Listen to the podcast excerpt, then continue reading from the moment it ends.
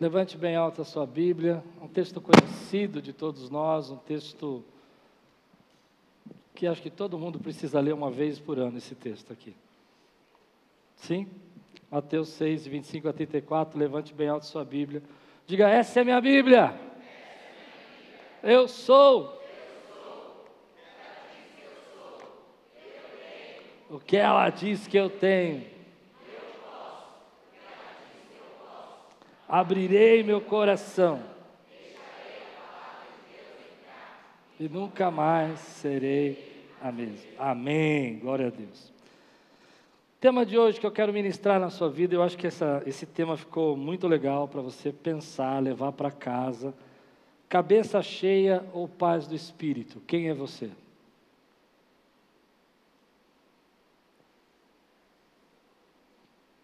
Olha o silêncio. Cabeça cheia ou paz do espírito? Quem é você?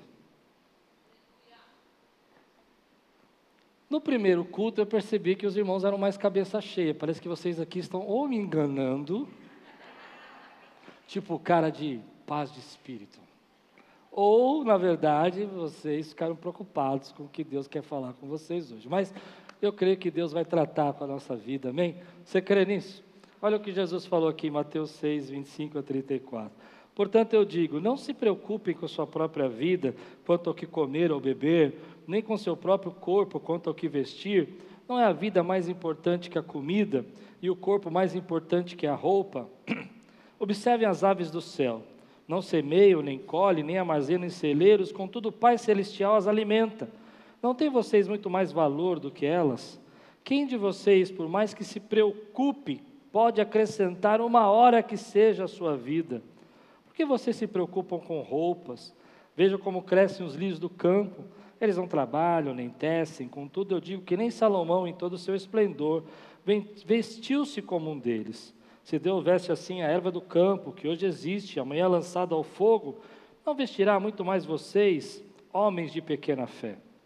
Portanto, não se preocupe dizendo que vamos comer, ou que vamos beber, ou que vamos vestir, pois o pagão é que corre atrás dessas coisas mas o Pai Celestial sabe que vocês precisam delas.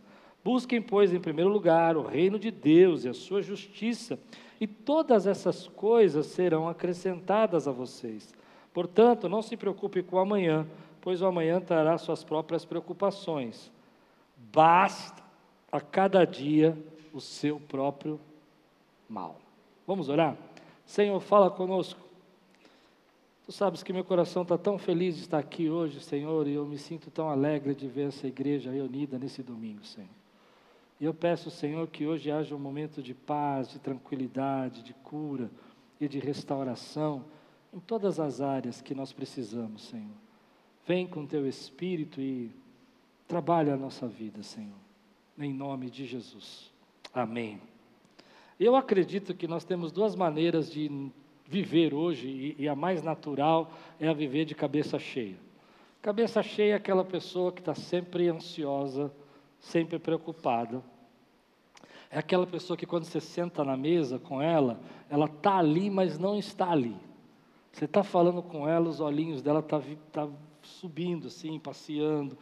São muito críticos. Eu sou cabeça cheia, então eu sei, eu tenho experiência nisso, eu posso dizer com muita tranquilidade que às vezes você é tão cabeça cheia, tem tanta coisa na sua cabeça, que você começa a achar que é normal viver assim. E, e é isso que me despertou essa semana esse tema, porque eu estava lendo algumas coisas, peguei na minha estante lá, uma biblioteca que eu tenho em casa, eu peguei lá um livro antigo, meu, da década de 60. Eu falei, comecei a ler aquilo, eu não senti de ler. E lá ele falava um pouco sobre isso, sobre a gente estar muito ansioso na década de 60. Só que na década de 60 era diferente. Como é que eles tratavam a ansiedade? Eles tratavam, olha que interessante, né? Pouco tempo faz. Eles tratavam a ansiedade com silêncio, com oração, com leitura da Bíblia. Eu falei, esse povo não sabe de nada. A gente trata com Rivotril, Prozac.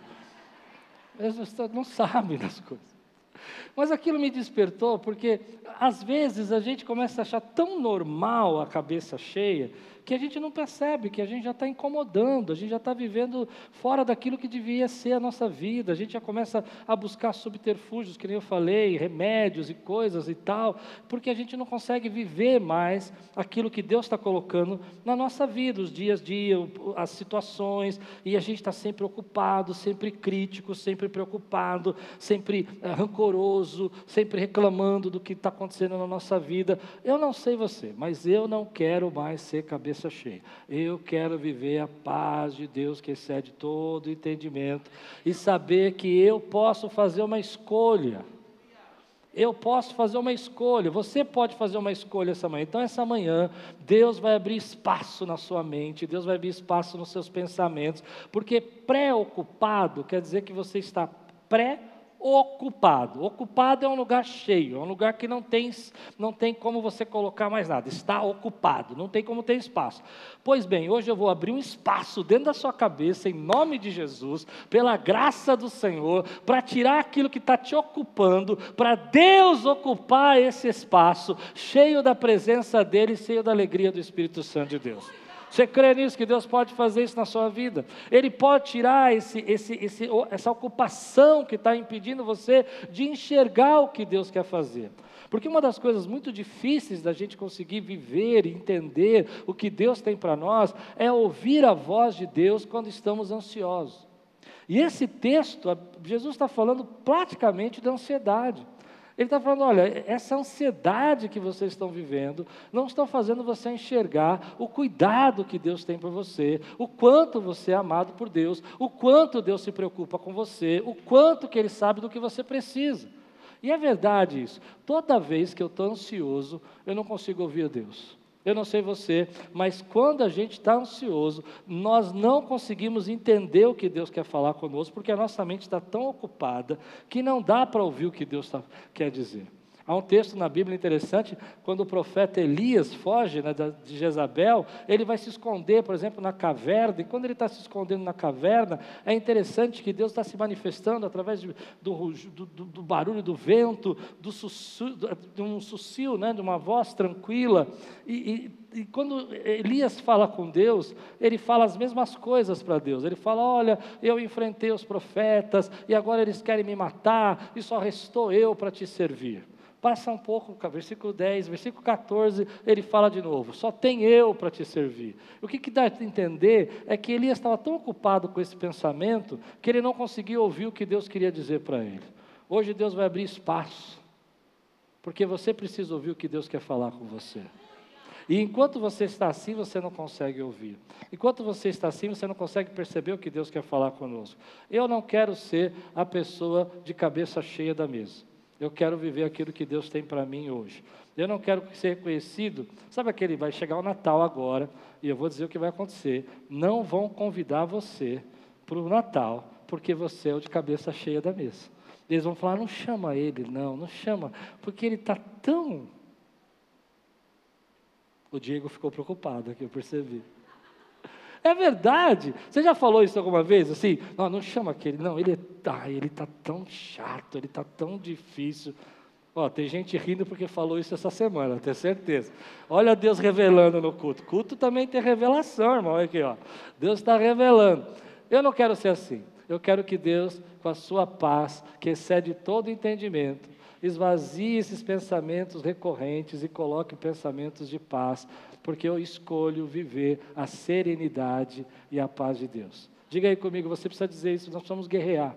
É uma batalha espiritual esse tempo. Nós aceitamos esse tempo como algo normal, mas eu acredito mesmo que o diabo tem entrado por meio dessa ansiedade e destruído famílias e destruído pessoas. Pessoas têm buscado é, soluções em drogas, pessoas têm buscado soluções em bebidas, porque elas estão vivendo embaixo dessa ansiedade. Então levante sua mão e diga assim: Eu escolho.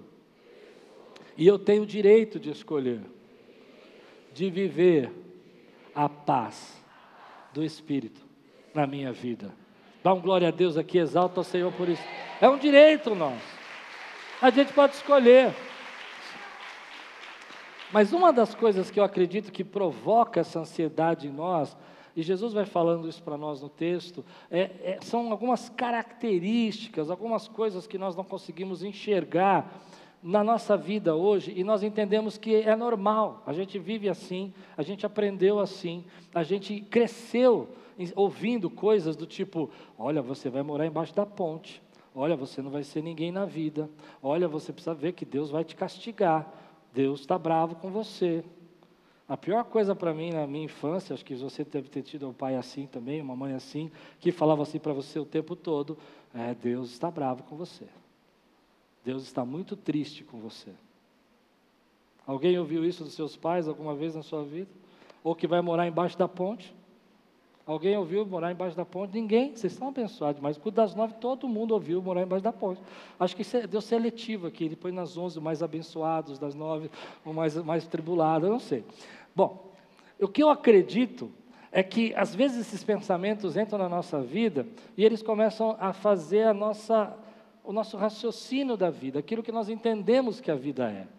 E o que o texto está dizendo para nós, que é uma coisa que a gente precisa tomar posse, e é muito difícil tomar posse quando você está passando por problemas, é que Deus ama você, que você é muito importante para Deus. Tudo bem você falar que você é importante para Deus quando a tua vida está bem. Tudo bem você falar que você é importante para Deus quando você está com saúde, está com dinheiro em caixa, você está com o seu trabalho, está tudo dando certo. É difícil você falar que você é importante para Deus e que Deus te ama quando os problemas acontecem, quando a enfermidade chega, quando o carro quebra, quando você tem uma demissão. O que Deus está falando para nós é que, independente da situação ou dos problemas que nós enfrentamos, é que é uma expectativa, é uma ordenança, é uma palavra de Deus. Não fique preocupado porque você tem muito valor. Eu acho que você precisava dizer isso, porque às vezes a gente não acredita nisso. Não fique preocupado porque você tem muito valor. Se você tirar todos os recheios que estão escritos ali, não se preocupe com o que você veste, não se preocupe com o que você vai comer, você vai chegar a essa conclusão. Não fique preocupado, porque você tem muito valor, homem de pequena fé. É um resumo do que Jesus falou. Às vezes nós enxergamos que nós estamos muito preocupados porque nós esquecemos que nós somos importantes para Deus. Eu gosto muito de um texto de Daniel, porque quando Daniel está exilado lá na Babilônia, ele está cativo, ele está orando, o anjo chega para ele e fala: Daniel, servo muito amado. E eu gosto de colocar o meu nome nisso. Você pode pôr teu nome nisso? Klaus, servo muito amado, desde que você fez a primeira oração, eu já mandei resposta. Mas teve um gapiroto aí que tentou impedir a resposta de chegar, mas eu tinha mandado a resposta. Tremendo isso. Quando a gente entende que a gente é muito amado por Deus, a gente entende que as circunstâncias, os problemas, elas vão acontecer na nossa vida, mas Deus vai sustentar a nossa vida. E eu vou dizer uma coisa para você, à noite eu vou pregar sobre isso, aguente firme é o tema da noite.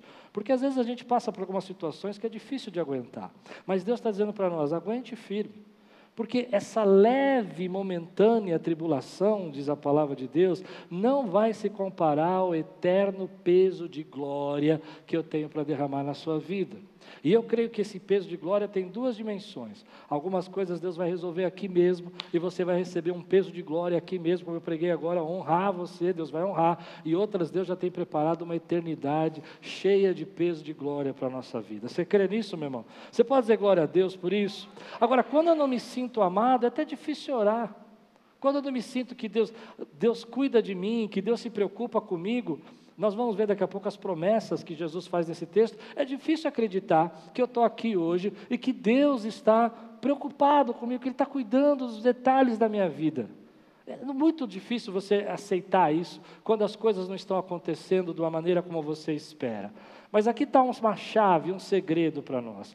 Tem coisas que Deus vai falar assim para você. Assim diz o Senhor. E vai ser uma profecia, e você vai tomar posse. E tem coisas que Deus já entregou na palavra para você tomar posse. E a palavra diz que Ele sabe do que você precisa.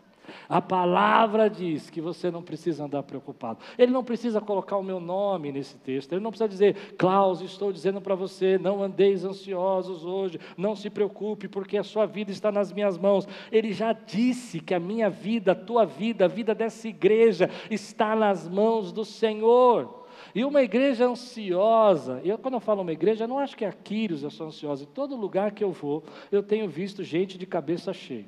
Se você for sair com alguém do seu trabalho para almoçar essa semana, perceba que você vai estar sentado com ele e ele vai estar assim, com os olhinhos olhando para todos os lados, que dá vontade de você dar uma chacoalhada e falar: Estou aqui, estou na tua frente.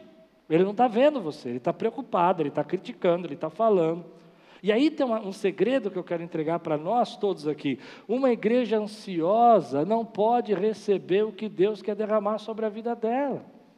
Então nós temos que repreender isso, isso não vem de Deus para a nossa vida. Deus quer falar conosco, Deus quer tratar a nossa vida, Deus quer trazer planos e sonhos, Ele quer, Ele pensa a vosso respeito, Ele tem pensamento sobre você, Ele tem pensamento sobre sua casa. Mas por que, que eu não consigo ouvir os pensamentos que Deus tem a respeito, ao meu respeito? Porque a ansiedade impede de eu escutar o que Deus. Aliás, a ansiedade, vamos, vamos falar agora assim, algo que nós não gostamos. Você não vai gostar disso, mas recebe. A ansiedade traz um todo tipo de pecado que você pode imaginar. Não adianta você falar, eu sei que Deus perdoa, às vezes eu falo, pai, só sabe que eu estou ansioso, me perdoa. Não impute sobre mim esse pecado. Eu oro assim, porque eu sei, porque a ansiedade vai trazer incredulidade. Amém? A ansiedade vai fazer com que muitas vezes eu tome decisões que não agradam a Deus, que não era para fazer, e eu sabia, mas eu estava ansioso, estava preocupado. A ansiedade vai, buscar, vai fazer eu buscar respostas em lugares, ou, ou ajuda em lugares que não deveria buscar. Quando o povo de Israel ficava ansioso, com os inimigos cercando, e paravam de confiar em Deus, eles iam buscar resposta no Egito. E Deus falou: Não vá no Egito! E se eu fosse trazer isso para a nossa vida, às vezes a gente vai buscar resposta em lugares que não deveriam, em amigos, em pessoas, em soluções. Então eu não quero ser o cara cabeça cheia da mesa, eu quero viver a paz de Deus que excede todo entendimento e que ela inunde o nosso coração. Porque às vezes eu estou lutando com coisas que Deus já resolveu, eu estou passando por problemas que já foram solucionados, e essa ansiedade está fazendo, ao invés de eu viver as bênçãos que Deus tem para mim, e eu quero, eu, eu quero viver as bênçãos que Deus tem para mim, eu estou vivendo, na verdade, os pecados que Deus não quer que eu viva. E quando eu falo pecado, a gente pode falar assim, mas pastor, será que, é, que, que, que Deus vai. Eu não estou dizendo que Deus vai castigar você. Eu acredito que Deus conhece as nossas lutas, sabe o que nós estamos passando. Mas o que eu acredito é que eu estou impedindo de Deus fazer coisas novas na minha vida. Então é aí que chega o momento que a gente precisa pegar e falar: Deus, eu cansei de ser aquele que está com a cabeça cheia o tempo todo. Porque aí a gente vai entrar numa coisa numa situação, num problema, numa dificuldade, que eu acredito que eu vou passar uma batalha espiritual agora. Comece a interceder por mim. Nós vamos passar por uma situação que uma das coisas que a gente percebe na nossa geração é um espírito de controle. Um espírito de controle é aquele espírito que não consegue confiar em Deus, não consegue descansar em Deus e tem que estar o tempo todo controlando tudo. E nós achamos isso na nossa geração normal. Porque a gente está acostumado a controlar o micro-ondas, está acostumado a, a, a máquina, está acostumado com o carro, e a gente acha que pode controlar a nossa vida e a vida dos outros. que silêncio, irmãos. Não me deixe sozinho agora. É uma batalha espiritual. A Bíblia condena esse espírito de controle o tempo todo.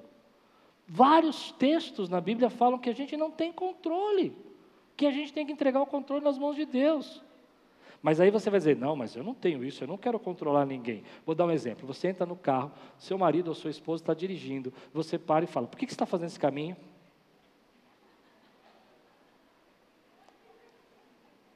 E aí ele fala: porque eu gosto. Mas você sabe, né? Esse caminho demora mais, né? Ah, você acha que eu estou brincando, mas nós queremos controlar os detalhes das coisas, os detalhes. A pessoa está comendo na tua frente no restaurante, e ela te levou, ela vai pagar, ela está toda feliz. Você fala: Você viu o preço? Eu sei o que você está pensando. Eu falei que ia passar uma batalha espiritual. Eu falei, começou a orar por mim? Ó, oh, ora por mim. Lembra que eu estava 30 dias, eu estava dodói. Ora por mim. Amém? Escute o que eu vou dizer. Nós não aceitamos isso como controle, mas nós estamos querendo controlar tudo o tempo todo. E eu preciso quebrar isso na tua vida. Isso não é bênção, isso vai trazer ansiedade, você não consegue controlar tudo. E a gente está chegando no extremo que é o seguinte: se ele chegar cinco minutos atrasado, bateu o carro, capotou e morreu. A nossa mente está. Acho que vocês não entenderam o que eu quis dizer, né? Ele mandou um recadinho, não mandou na hora, falando, Jesus, já está na glória, tá... passa um barulho de sirene na rua, você fala, meu Deus, tem misericórdia, levou. Irmão, presta atenção, nós não temos controle. Ah, você acha que eu estou brincando, mas esse espírito de controle está adoecendo a nossa vida. E Jesus lutou contra ele. Quando o inimigo foi tentar Jesus, olha que interessante. O inimigo chegou para Jesus e falou assim: Veja se não faz sentido isso com a nossa geração. Ele falou assim: Se você é o filho de Deus, transforme essas pedras em pães. Perceba o que ele disse. Se você é filho de Deus, você não deveria estar passando por essas dificuldades, essas angústias que você está passando, porque você está com fome e você não deveria passar por isso. Entende? Você deveria controlar essa situação, porque você é o filho de Deus. Se você é o filho de Deus, você deve controlar as dificuldades, as angústias da sua vida e você não deve passar por elas. Olha que coisa, não parece. Mas quem falou isso foi o diabo, não foi Deus. O diabo que disse: Olha, você é o filho de Deus, por que, que você está sofrendo? Se você é o filho de Deus, por que, que você está passando fome? Transforma essas pedras em pães.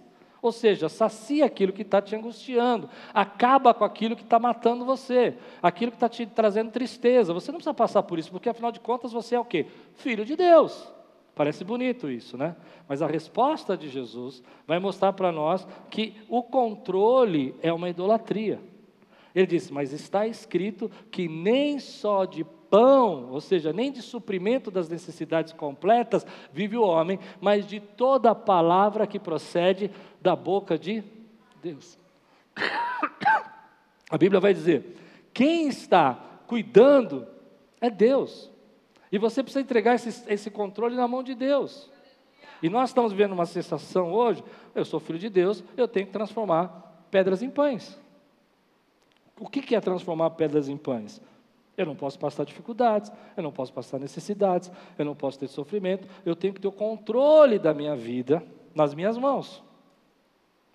E Deus está dizendo: não, não, não, você vive da minha palavra que procede da minha boca. Sou eu que sustento a tua vida. Sou eu que amparo você.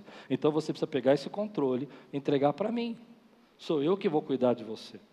E aí, eu acredito que porque nós não entendemos que somos muito amados e porque nós queremos controlar todas as coisas, nós estamos ficando doentes. Então, hoje eu quero denunciar. Deus vai pegar esse espírito de controle e vai quebrar na tua vida, porque você vai encontrar paz aí no final desse caminho, porque você sabe que Deus vai suprir você, Deus vai cuidar das suas necessidades, Deus vai amparar a tua vida. E esse controle, às vezes, ele está nos detalhes. Vamos pensar em algumas coisas? Quem está comigo aqui ainda? Deixa eu ensinar uma coisa para vocês. Hoje eu quero vestir minha, minha capa de professor. Crítica é controle. Fez sentido? Por que, que eu estou criticando você? Porque eu quero mudar alguma coisa em você. Quer ver um outro exemplo? Toda vez que você está aqui no culto hoje, e hoje você chegou e falou assim: Ah, eu não gostei dessa pregação, porque eu não tenho controle, eu sou uma pessoa muito tranquila, não controlo ninguém, eu gostaria de ir embora. Eu vou dizer para você que isso é controle. Porque se você não pode receber nada do que te desagrada, nada do que é fora daquilo que você gostaria, você se tornou uma pessoa que aprendeu a viver transformando pedras em pães. Eu escutei um barulho agora. E parece que você, até um certo ponto, se tornou hábil em transformar pedras em pães. Mas não é isso que Deus tem para você. É Ele quem vai suprir você da saúde, da cura e da bênção que Ele tem para a tua vida. E às vezes nós controlamos até Deus. Essa semana eu estava lendo uma coisa interessante, pastor, num livro. Achei muito engraçado ontem. Muito engraçado.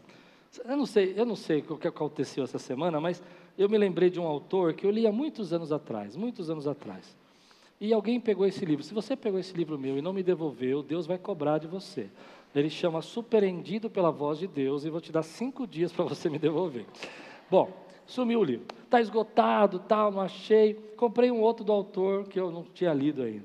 E aí, como eu comecei o livro, ele falou uma coisa que eu nunca tinha pensado. Ele falou assim que ele não acreditava em cura. Falei, faz sentido. Eu não acredito em, acreditava em cura e tudo mais. E ele chamou um psiquiatra muito famoso, Dr. John White, para pregar na igreja dele. E eu, o John White acreditava em cura. Ele falou, mas como o senhor, um psiquiatra, acredita em cura? Cura é para os tempos dos apóstolos. E ele falou uma coisa que eu achei interessante, Regina. Olha que coisa interessante.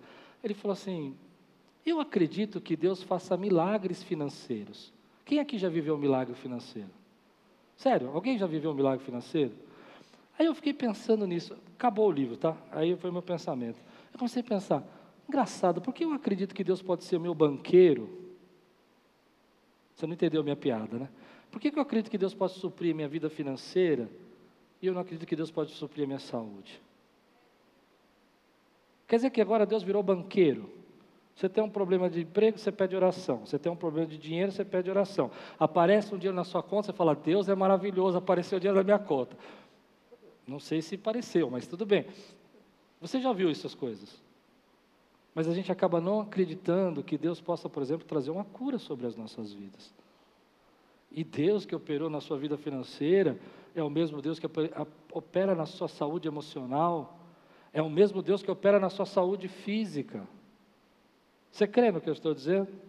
Então nós vemos milagres às vezes, que às vezes a gente também quer controlar o que Deus quer fazer. E hoje eu quero quebrar isso. Eu quero quebrar esse, esse espírito de controle que está na nossa vida. Porque quando a gente entregar o controle na mão de Deus, a palavra de Deus fala que o Espírito sopra para onde quer, e ele vai começar a soprar ventos novos e direção nova para a nossa vida. Outro motivo porque a gente deveria entregar esse controle na mão de Deus, eu vou pregar, ora por mim que eu quero pregar isso semana que vem. Eu, eu quero pregar esse tema. Nós estamos vivendo embaixo de ameaça ou embaixo de promessa? Quem vive embaixo de ameaça precisa controlar tudo. Porque se eu estou ameaçado, eu preciso controlar toda a minha vida. Mas se eu estou debaixo de promessa, é Ele quem vai cumprir a promessa na minha vida, é Ele quem vai fazer eu chegar no destino. Se eu estou debaixo de ameaça, eu tenho que me esconder, eu tenho que fugir, eu tenho que me proteger, eu tenho que me guardar, porque a ameaça toma conta de todos nós. E hoje eu vou dizer para você: o inimigo tem guerreado contra a tua vida para que você viva embaixo de ameaças. Como será o seu futuro? Como será o seu amanhã? Que você vai viver? É o, como é que você vai resolver? Tudo bem, passei por essa, mas qual vai ser a próxima? E Deus levanta no meu coração: ei, vive embaixo de promessa, não embaixo de ameaça. Quando você acorda de manhã e você já fica pensando no futuro que você pode ter, que não vai ser bênção, é porque você está vivendo embaixo de ameaça. Mas Deus chamou você e a mim para viver embaixo da promessa que Ele tem para a nossa vida. E Ele tem promessas que Ele disse a você na Sua palavra que Ele ia cumprir sobre a sua vida e que você está debaixo dessas promessas. Então hoje eu quero quebrar esse espírito de controle que faz eu viver embaixo de ameaça. Se você não está entendendo muito o que eu estou querendo pregar, deixa eu dar um exemplo da Bíblia. Lembra de Jezabel? Lembra de Jezabel? Elias e Jezabel?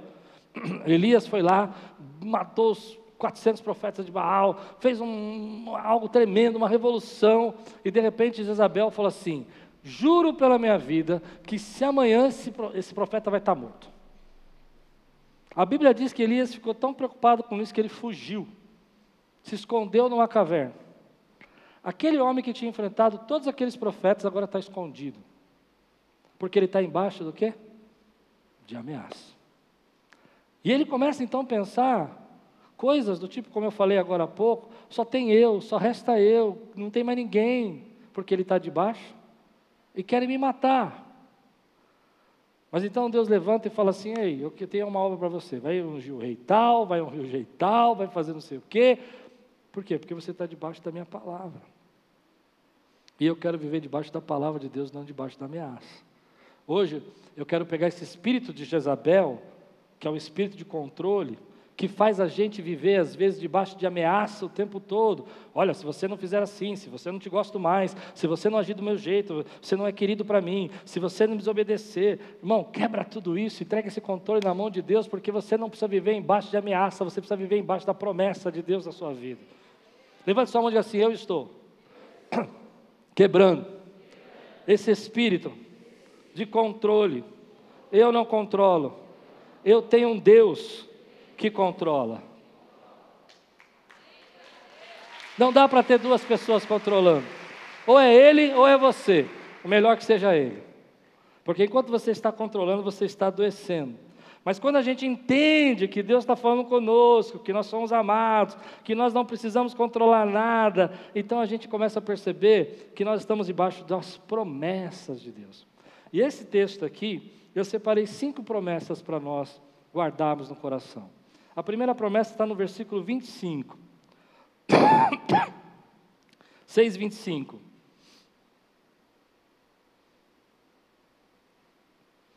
Portanto, eu digo: não se preocupem com sua própria vida quanto ao que comer ou que beber, nem com seu próprio corpo quanto ao que vestir.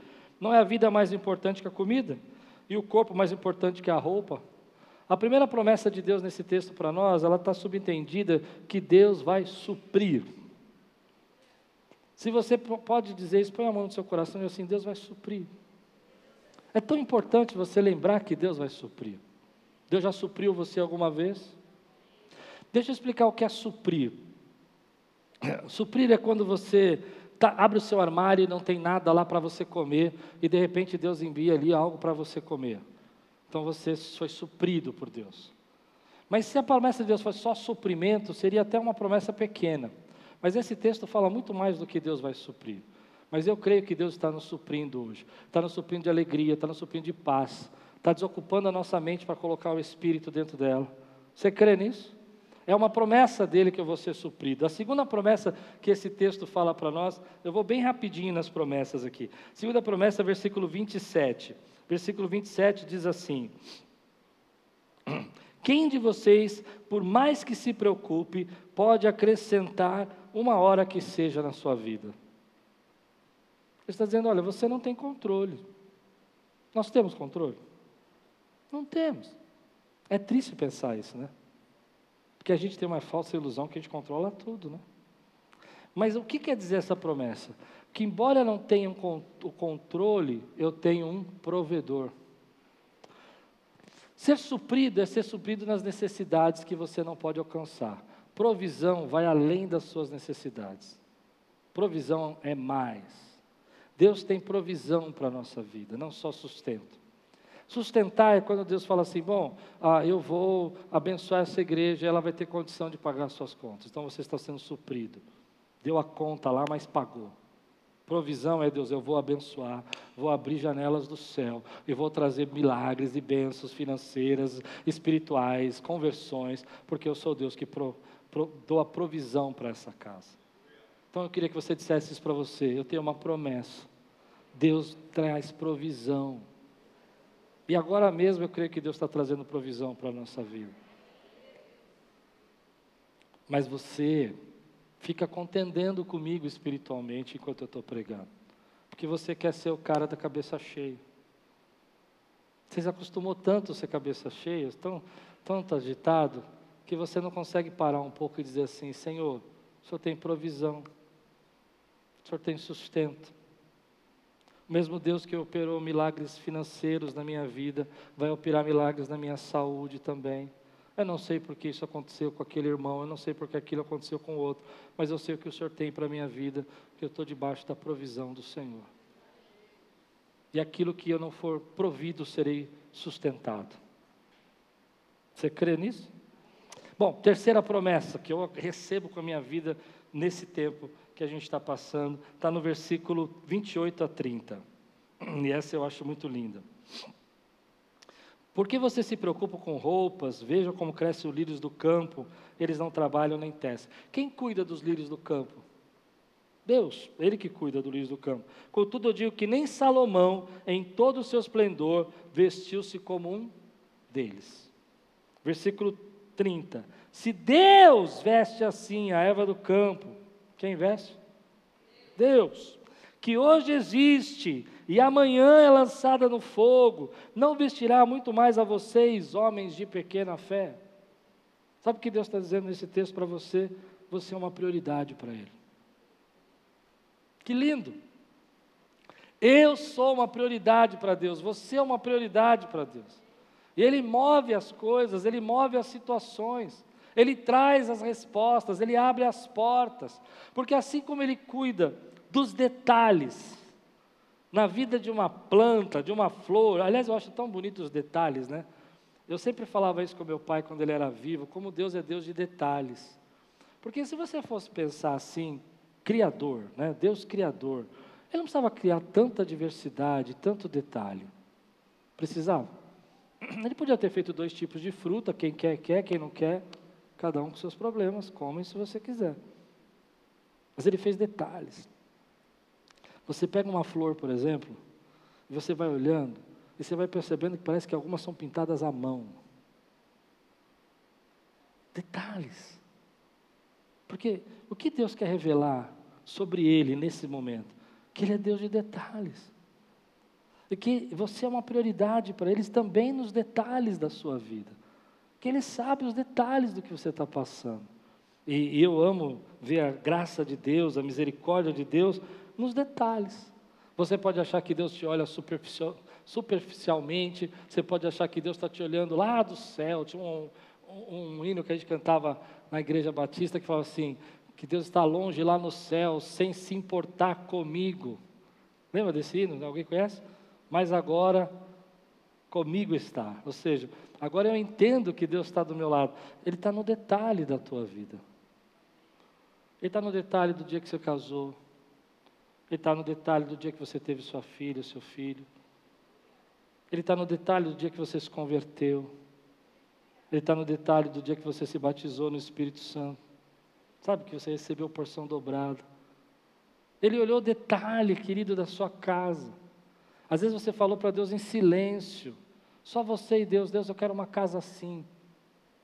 E Ele foi lá e te deu o detalhe da sua casa. A promessa dele é que você é uma prioridade para ele e que você está sendo visto por ele nos detalhes da sua vida. Às vezes eu acho Deus irônico, assim, ele brinca com a gente. Deixa eu ser bem cuidadoso nisso. Às vezes a gente não percebe como Deus brinca com a gente, mas ele, ele, ele brinca com a gente. Porque às vezes você fala uma coisa assim para Deus, sabe, do tipo assim, que nem marido e mulher fala no carro, a mulher fala assim, ah, hoje eu queria tomar um sorvete, o marido nunca ouve. É verdade o que eu estou dizendo? Aí, aí você pergunta para ela, onde você quer ir mesmo? Ela fica brava, ela faz uma careta, fala, por que, você está bravo? Porque você não viu o detalhe.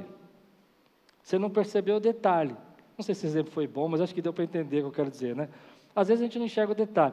Deus às vezes enxerga o detalhe de um suspiro que você faz no seu coração. E você fala, eu queria tanto chegar lá que fosse assim. Aí você chega lá e você fala, não, é coincidência, não é possível, né? Mas Deus está demonstrando no detalhe como você é prioridade para Ele. Aí você está tão preocupado, você está tão ansioso, que você não enxerga o detalhe de Deus cuidando da tua vida. Às vezes eu, eu vejo os detalhes de Deus na minha vida. Às vezes são coisas tão pequenas, às vezes, mas que eu falo, Deus, como do livro, olha que coisa interessante, né? Quando o livro chegou, ele não falava do tema que eu queria ler. Só, cap, só a capa era do tema. Eu queria ler um livro sobre o Espírito Santo. E ele não falava do Espírito Santo, só chamava Cheios do Poder do Espírito. E o livro não fala do Espírito Santo. Fala de cura. E eu falei, Deus, o que, que o Senhor quer falar comigo aqui? Porque Deus é Deus de detalhes.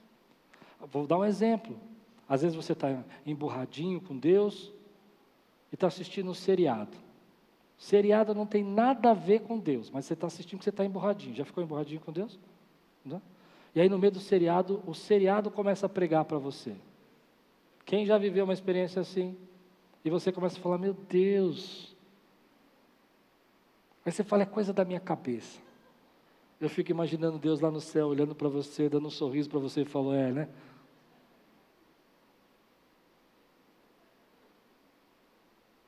Porque Deus fez de você a prioridade dele. Diga aí, eu sou uma prioridade para Deus. Deus cuida de cada detalhe da nossa vida. Quarta promessa, versículo 31 a 32. Diz assim: Portanto, não se preocupe dizendo que vamos comer, ou que vamos beber, ou que vamos vestir, pois os pagãos que, que correm atrás dessas coisas. Mas o Pai Celestial sabe que vocês precisam delas. O que, que esse texto está dizendo? Em outras versões fala: o Pai Celestial sabe que você necessita delas. Deus sabe do que você precisa. Você acredita nisso? Se você acredita que Deus sabe tanto o que você precisa, mais do que você sabe do que acha que precisa, eu acredito que Deus sabe tanto o que eu preciso, que Ele sabe mais do que eu acho que eu preciso. Ou seja, às vezes eu falo para Deus, Deus, eu preciso de dinheiro. Ele fala, não, você precisa de coragem. Deus, eu preciso que o Senhor abra essa porta para mim. Deus fala, não, você precisa plantar nessa porta aqui que eu te abri. Ele sabe do que você precisa. E às vezes saber do que você precisa vai na contramão do que você quer. Como nossos filhos pedindo doce na hora do almoço. Por quê? Eles estão pedindo doce porque eles acham que eles querem doce, mas você sabe que eles precisam de comida. E Deus muitas vezes faz dessa maneira conosco. Ele fala: Você está me pedindo algo que eu sei que não é o que você precisa, mas eu sei o que você precisa. E para mim é incrível saber que Deus sabe o que a gente precisa. Ele sabe quando a gente precisa de uma palavra de conforto, Ele sabe quando a gente precisa de uma palavra de ânimo, Ele sabe quando a gente precisa dar uma chacoalhada na nossa vida e falar: acorda! Não sabe? Ele sabe quando a gente precisa de uma bronca. Ele sabe quando você precisa vir na igreja para ouvir: Ei, sua cabeça está cheia demais, isso é o diabo, não sou eu. E você há de concluir comigo que a maior batalha que a gente passa hoje é na mente, né? Como o inimigo lança palavras na nossa vida. A última promessa, vamos lá. A última promessa, versículo 33 diz assim: Busquem, pois, em primeiro lugar o reino de Deus e a sua justiça, e todas essas coisas serão acrescentadas a vocês. Note o que está dizendo aqui. Se você priorizar minhas coisas, eu vou priorizar de vocês. Eu tenho uma aliança com vocês. Se vocês me buscam, eu também derramo sobre a sua vida. Aquilo que eu preguei agora, se vocês me honram, eu honrarei você. Se você busca o reino, eu vou derramar essas coisas que você precisa na sua vida. Você cuida das minhas coisas, eu cuido das suas. Esse foi o melhor acordo que eu fiz com Deus quando Deus me chamou para ser pastor.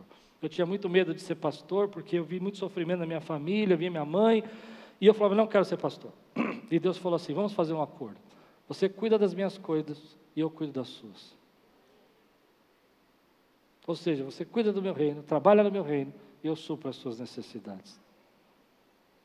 Você crê nisso? Que Deus está suprindo hoje, cuidando daquilo que você precisa.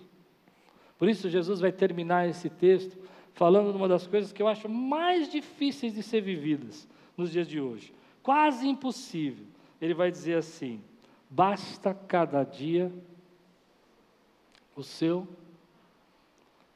Você concorda que essa mente ocupada, esse jeito estressado da gente ser, de criticar tudo, reclamar de tudo, e nada está bom, faz a gente viver em duas, dois polos ou a sua mente está no passado, e você fica o tempo todo pensando naquilo que você não fez, não aconteceu, que seu papai, sua mamãe, sua infância, e você vive preso no passado, ou você vive preso no futuro.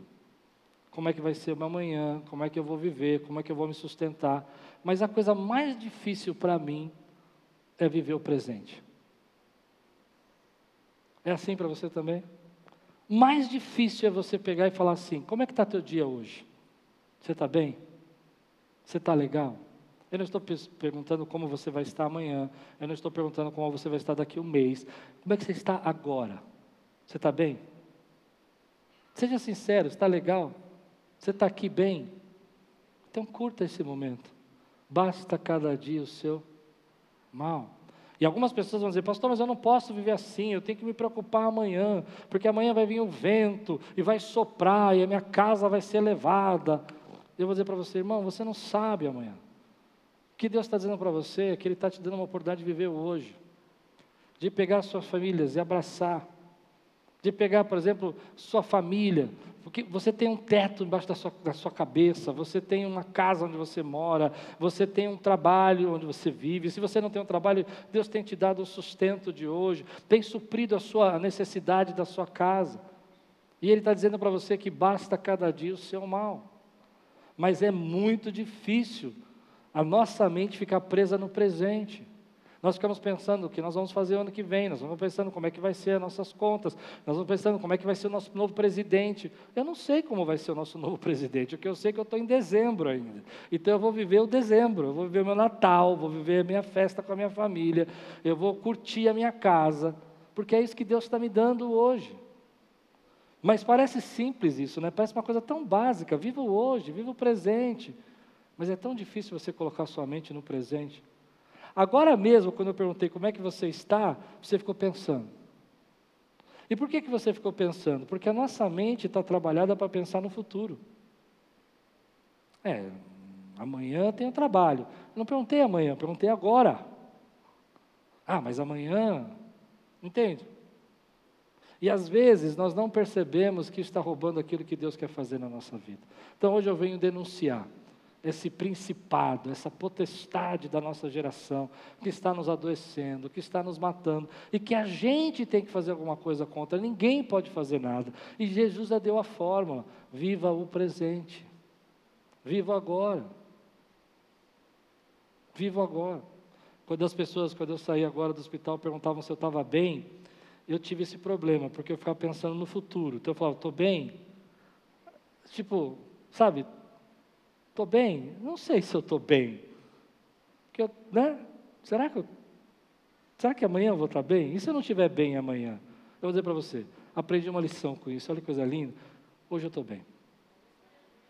Deus sabe todas as coisas. Eu não posso saber do amanhã. Eu sei que hoje eu estou bem.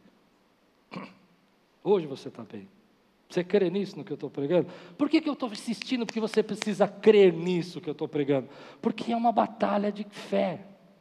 O que Jesus está falando nesse texto, e eu vou terminar assim, ele está falando sobre preocupação que gera ansiedade. E a ansiedade é uma batalha de fé. A ansiedade é uma batalha que você precisa dizer para você mesmo: eu creio que eu sou importante para Deus, eu creio que Deus me ama, eu creio que Ele vai suprir as minhas necessidades, eu creio que Ele vai cuidar de mim, eu creio nisso.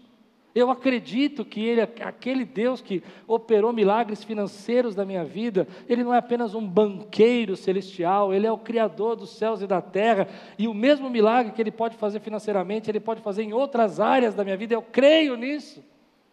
E aí que você responde: Eu creio, Senhor. Eu acredito que o Senhor pode fazer.